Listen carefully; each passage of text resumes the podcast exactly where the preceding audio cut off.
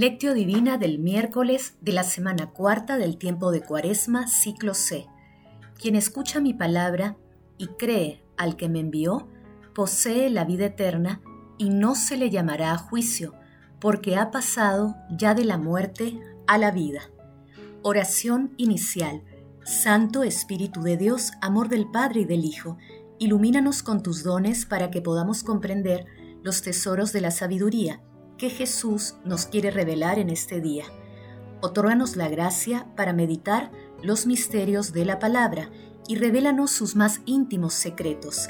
Madre Santísima intercede ante la Santísima Trinidad por nuestra petición.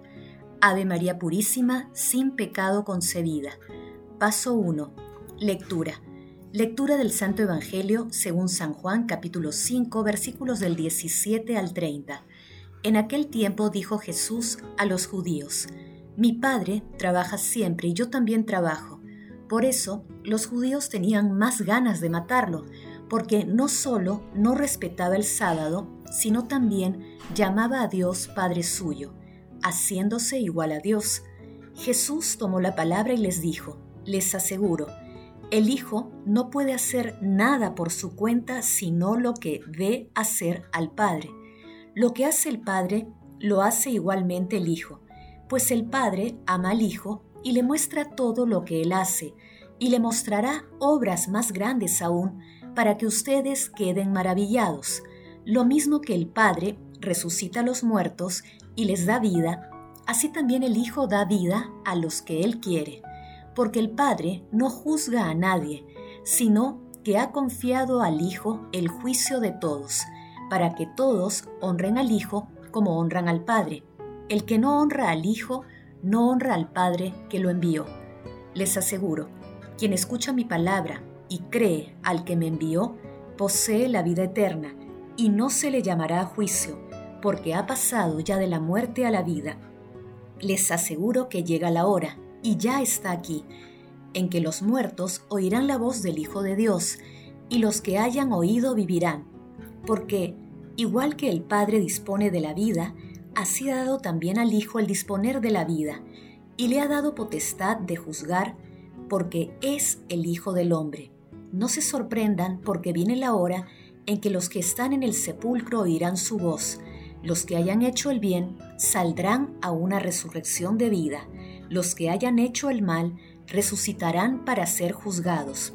Yo no puedo hacer nada por mí mismo, según le oigo, juzgo, y mi juicio es justo, porque no busco mi voluntad, sino la voluntad del que me envió. Palabra del Señor, gloria a ti, Señor Jesús. Es contrario a la fe cristiana introducir cualquier separación entre el Verbo y Jesucristo. San Juan afirma claramente que el Verbo, que estaba en el principio con Dios, es el mismo que se hizo carne. Jesús es el Verbo encarnado, una sola persona e inseparable. No se puede separar a Jesús de Cristo, ni hablar de un Jesús de la historia que sería distinto del Cristo de la fe. La Iglesia conoce y confiesa a Jesús como el Cristo, el Hijo de Dios vivo. Cristo no es sino Jesús de Nazaret, y este es el Verbo de Dios hecho hombre para la salvación de todos. El capítulo 5 de Juan puede dividirse en tres partes. La primera que meditamos anteayer fue la curación del hijo del funcionario real en Cana de Galilea. La segunda parte que meditamos ayer es la curación del paralítico en Jerusalén. El texto evangélico de hoy es la tercera parte de dicho capítulo. En el pasaje de hoy Jesús revela su íntima unión con Dios Padre, quien es la fuente del amor y de la acción y Jesús, el Hijo, es el ejecutor del amor. Ambos desarrollan una acción compartida, por lo tanto, poseen una misma naturaleza, tal como lo rezamos en el credo de Nicea o Niceno. La lectura tiene un carácter escatológico. La escatología es una rama de la teología que trata, entre otras cosas, sobre el destino final del ser humano, su juicio particular así como de la resurrección y del juicio final universal. El Padre no juzga, pero confía el juicio a su Hijo. Tener fe es aceptar las enseñanzas de Jesús y equivale a creer en Dios Padre. Así, caminando por el sendero abierto por el Hijo de Dios hecho hombre, nuestra identidad trasciende porque compartimos al mismo Padre, quien es fuente de toda bondad y al que Jesús llama Abba. Paso 2. Meditación. Queridos hermanos, ¿cuál es el mensaje que Jesús nos transmite a través de su palabra?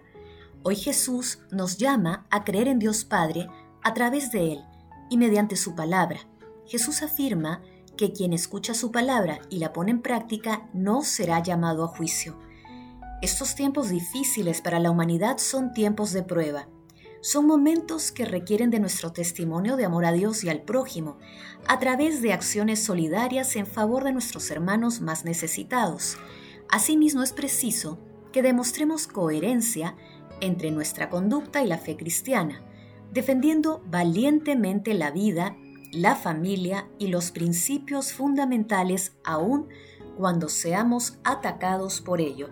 En este sentido, conviene preguntarnos, ¿ponemos en práctica la palabra de Dios? ¿Cuáles son las razones que facilitan o dificultan nuestra vida a la luz de la palabra? ¿Tenemos una esperanza firme en lo que nos espera después de la muerte? Que las respuestas a estas interrogantes nos ayuden a acercarnos más a Dios. Jesús, María y José nos aman. Paso 3. Oración. Oh Dios, Padre Eterno, que concedes a los justos el premio de sus méritos, y a los pecadores por la penitencia les perdonas sus pecados, ten piedad de nosotros, para que la humilde confesión de nuestras culpas nos obtenga tu perdón. Señor Jesucristo, tú que nos has rescatado de las tinieblas por tu amor misericordioso, fortalece nuestros esfuerzos para seguirte de acuerdo con tu palabra y otórganos la gracia de servirte con santidad en todos los días de nuestra vida. Y en el momento extremo, Llámanos para alabarte y bendecirte por toda la eternidad. Señor Jesucristo, a nuestros familiares y bienhechores difuntos y a todos los difuntos de todo tiempo y lugar, dales un lugar entre los santos, y haz que nosotros un día nos encontremos con ellos en tu reino. Madre Santísima, Madre de Misericordia, intercede ante la Santísima Trinidad por las peticiones de todos tus hijos. Amén. Paso 4 contemplación y acción. Hermanos, contemplemos a nuestro Señor Jesucristo con un texto de Pedro de la Chele. Nada es más cierto y nada es más incierto que la muerte, nada más deseable para los buenos, nada más odioso para los malos. Para los que no son de este mundo, sino que tienen su corazón dirigido al cielo, es algo bienvenido. Es la salida de la prisión para entrar en el reino de la gloria es preciso pensar y repensar continuamente que hemos de pasar por la muerte, pero que no nos quedaremos en ella.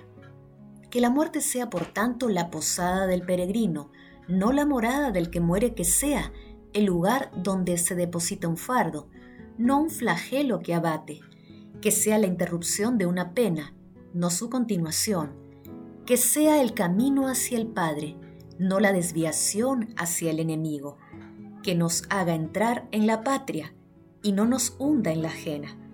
Para que esto suceda es preciso evitar el pecado mortal antes de la muerte, o por lo menos cancelarlo con la confesión y la penitencia.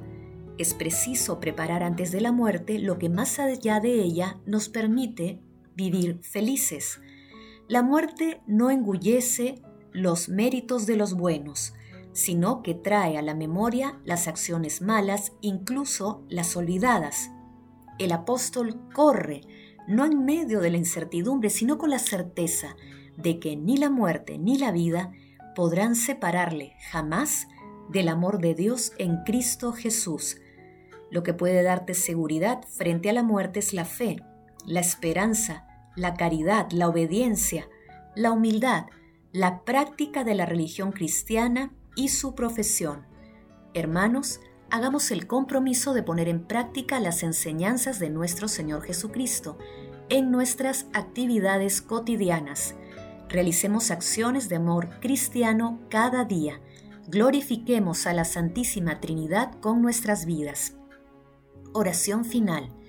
Gracias Señor Jesús porque tu palabra nos conduce por caminos de paz, amor y santidad. Espíritu Santo, ilumínanos para que la palabra penetre a lo más profundo de nuestras almas y se convierta en acción. Dios glorioso, escucha nuestra oración. Bendito seas por los siglos de los siglos. Madre Santísima, intercede ante la Santísima Trinidad por nuestra petición. Amén.